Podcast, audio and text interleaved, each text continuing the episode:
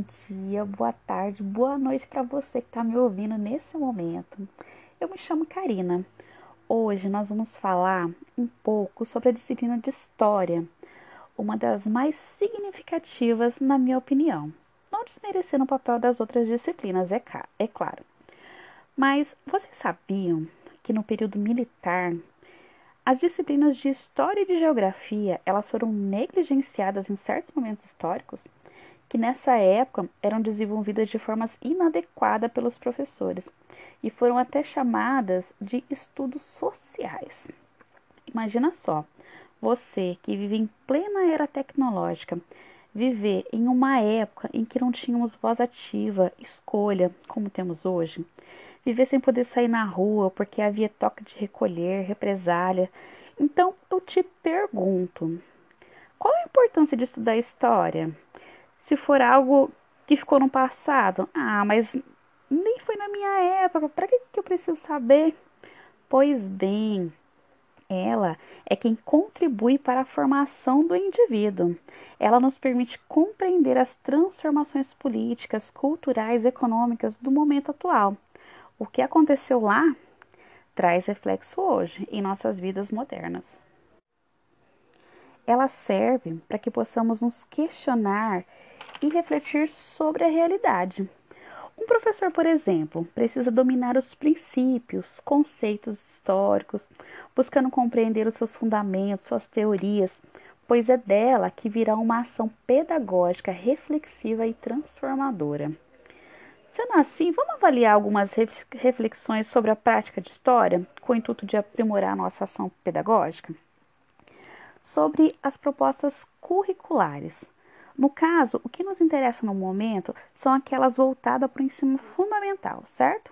Ela está centrada no desenvolvimento de noções de espaço, tempo, habilidades, na utilização de diferentes linguagens, música, imagens que aproximem o aluno da sua própria realidade, ampliando a sua visão de mundo. Bom, e como colocamos essas propostas em práticas? Boa pergunta, não é mesmo?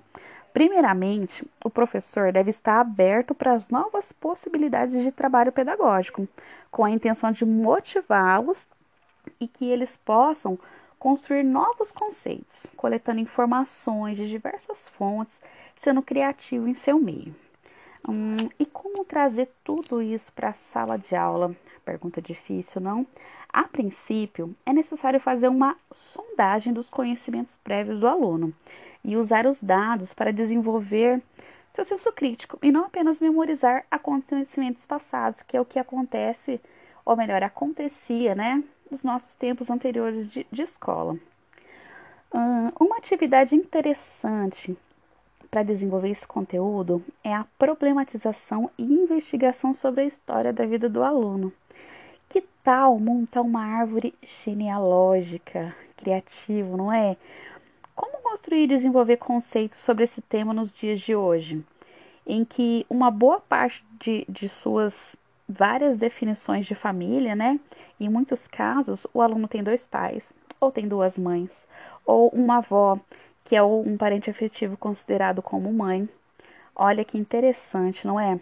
São dados que ultrapassam o limite da sala de aula. A investigação pode ir além, a criança pode pesquisar o seu sobrenome, a origem da família e assim por diante. Nesse mesmo caminho, a gente pode falar sobre a imigração no Brasil, sobre os alemães, italianos, japoneses. Isso é magnífico, é muito interessante. É uma riqueza tremenda de informação que deve ser levada para a sala de aula. Recentemente, digo recentemente, recentemente porque foi em 2003, apenas 17 anos, foi aprovada uma lei em que se torna obrigatório escolas particulares e públicas incluírem em seu currículo a história e cultura afro-brasileira e indígena. Olha que coisa maravilhosa, gente. Resgatar toda a história e luta dos negros, dos povos indígenas, mostrar que foram eles a formarem a população brasileira e o melhor, poder mudar aquela fala de que os portugueses descobriram o Brasil e, o, e poder dizer que eles, na verdade, se apossaram dessa terra, não é?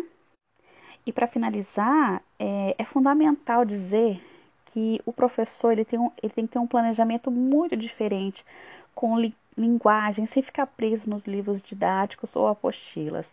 É necessário aprimorar essas práticas, tornando a dinâmica criativa sem deixar reflexiva. É possível e eu garanto. Até o próximo podcast.